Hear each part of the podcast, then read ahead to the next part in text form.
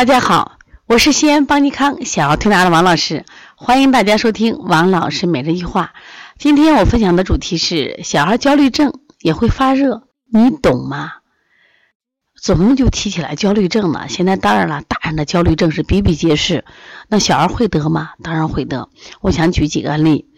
那么开学前呢，我们有一个宝宝呢就开始发烧了，连续三天他是白天不烧，晚上烧。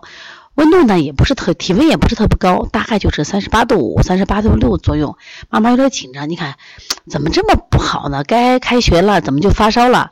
然后他第三天来的时候，我就问了一句，我说会不会是他不想上学呀？你明天就开学了。他们说不可能，不可能，他学习好的很，一年级嘛都考一百分了。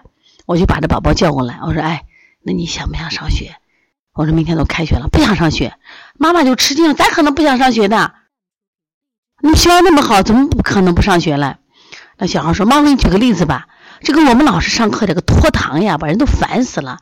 说下课十分钟吧，他能拖堂五分钟，然后把我尿憋的吧，我就想去干什么上厕所。结果我们学校有个规定，就个课间啊不能跑动。然后大哥哥就是四年级的大哥哥在站岗，我只能夹着屁股走。然后好不容易走到厕所了吧，上课铃声响了，妈，你说我是尿还是不尿？”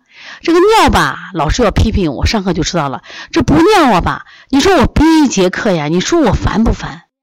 妈妈说真的，说当然真的呀。这样的事经常发生，我都不想上学了。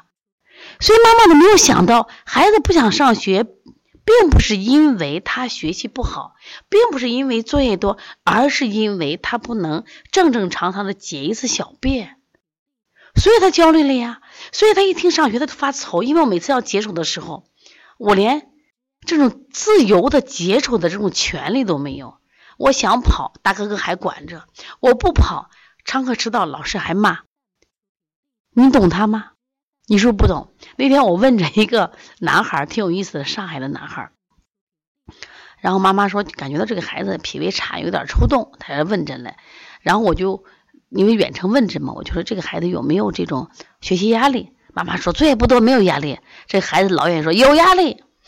我说是这样，我说把你孩子带过来，我来给他讲一下，好不好？我们俩聊一下。这我们俩就聊。我说来，你喜欢什么课，或者对什么课不感兴趣？哪个老师？我就不喜欢班主任。我说为啥？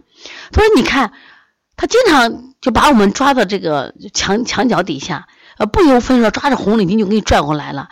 有的真的不是我们的错呀，真的不是我们的错，他根本就不让我们解释，屁都干了，也把我们训的，甚至踢我们。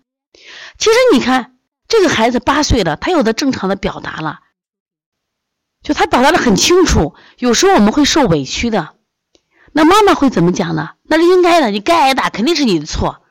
那有的时候真是他的错，他可能被批评也认错，但有时候他真的没有错误。那老师可能连给一个他进行解释说明的机会都没有，所以这个孩子就明确的指向我对这个老师我不感兴趣。他有没有压力？他一定有压力呀。那么这种压力就会让他烦躁，就会让他心里不安。那么他也会引起发烧发热了呀。有些孩子老生病，你你以为什么生病？即使是会生病，外感也会生病。那情绪不畅依然会生病呀。前两天有个爸爸妈妈带着一个女儿，就是抽动症。我当时就分享这个案例，都是七天。这个小女儿其实也是很就直接的说：“爸爸不好，为什么爸爸不好？爸爸每天都骂我，我，吃饭也骂，写作业也骂，起床也骂。所以这种小孩，他身体永远处在一个什么呀？紧张、不安、封锁、封闭的这种气场里头，所以他就会得焦虑症呀。焦虑症得不到释放，他又会发烧了呀。”所以说，当孩子发烧的时候，你不要总以为他是不是细菌感染，是不是病毒感染了，是不是过敏感染了？不一定，可能就是他周围给他的紧张气氛造成的。怎么办？一个是我们去跟家长沟通，跟孩子聊天，找出根源；第二个，身体放松，像分推膻中，这是心脏呀，让他舒服一点嘛。甚至我们可以在这个地方拔罐，拔拔罐，按揉一下，搓摩胁肋，疏肝理气。敲打一下肝胆经，让孩子在我们这个地方跺跺脚，放松放松，可能这病又好了呀，就这么简单呀。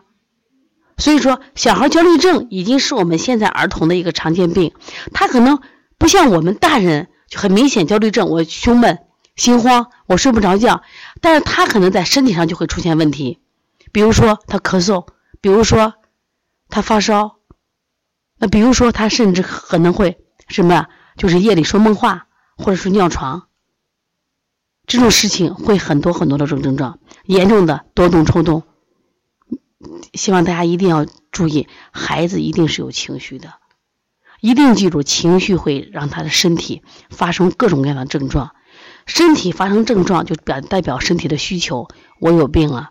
那这个病到底什么原因引起的？希望我们家长要关注呢。说小儿焦虑症现在已经是我们临床中比较关注的一个疾病，而这种病，因为它生理是心理的疾病，它的危害是相当大的。所以我们不管是儿童同行或我们家长，希望一定要关注孩子身心的健康成长，否则的话你会后悔的。为什么？身体的病好治，心理的病是长期以来形成的，是家庭环境、学校压力给到他的。如果一旦调试不好，可能会引起他对生命的这种厌倦，这种危害是有多大呢？如果大家有什么问题，可以咨询我们幺八零九二五四八八九零。